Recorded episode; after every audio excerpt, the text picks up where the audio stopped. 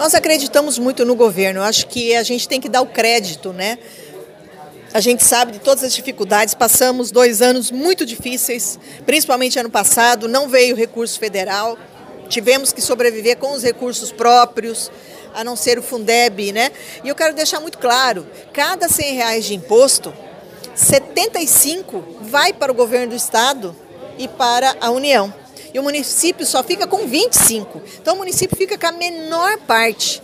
Então a gente precisa de um governo alinhado que olhe para os municípios. Eu acredito muito no Bolsonaro, se ele cumprir o que falou dessa descentralização de recursos, que deixem os recursos no município maior, maior porcentagem, porque é no município que a gente tem as dificuldades, a gente sabe do que precisa, é nós que estamos perto da população. Então nós estamos apostando muito no governo federal e também no estadual, que vai fazer uma excelente administração.